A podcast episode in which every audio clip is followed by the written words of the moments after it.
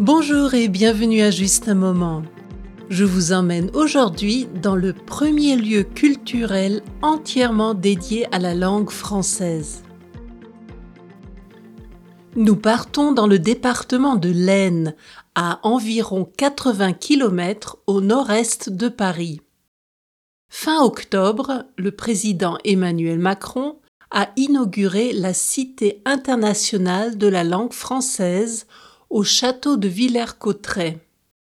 Ce lieu ouvert depuis le 1er novembre au public veut former un lien entre le passé, le présent et le futur de la langue française et de la francophonie à travers différentes activités, expositions, spectacles qui s'adressent à tous les amoureux de la langue française, petits et grands.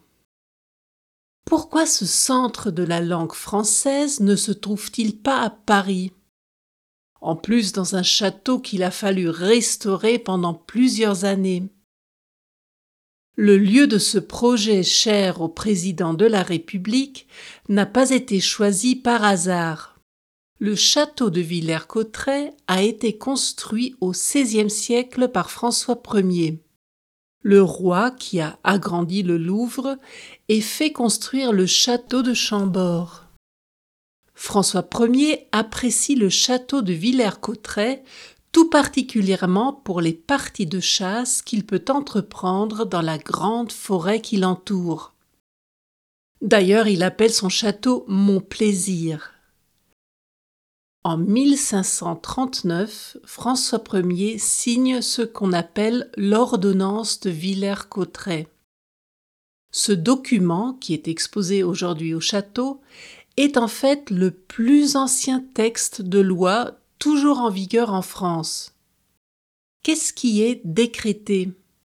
Ces articles 110 et 111 imposent le français dans tous les actes juridiques de l'administration et de la justice du royaume. Le français remplace donc le latin comme langue administrative. Cette ordonnance marque le début de l'essor de la langue française qui deviendra la langue des nobles, puis celle des diplomates. En effet, tous les traités internationaux seront écrits en français à partir de 1714 jusqu'en 1919. Curieusement, l'ordonnance de Villers-Cotterêts n'a pas beaucoup d'influence sur les Français de l'époque et la langue utilisée au quotidien. La plupart d'entre eux continuent de s'exprimer dans la langue régionale. Normand, gascon, breton, auvergnat, etc.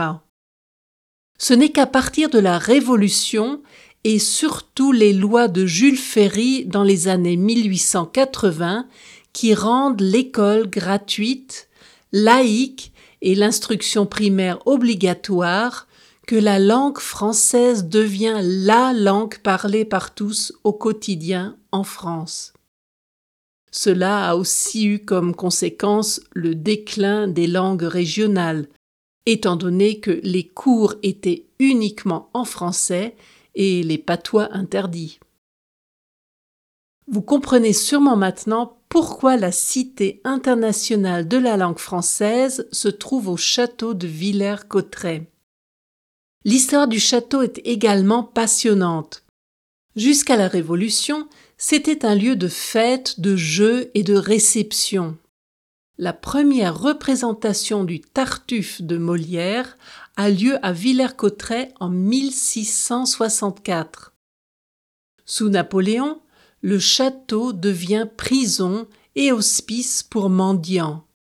Et à la fin du XIXe siècle, il est converti en maison de retraite, ce qu'il restera jusqu'en 2014.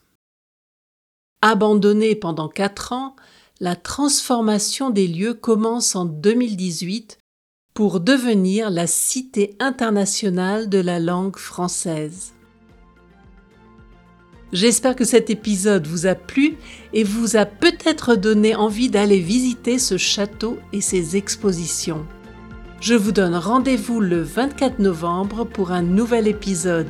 D'ici là, n'oubliez pas de me suivre sur Instagram et Facebook pour ne rater aucune nouvelle.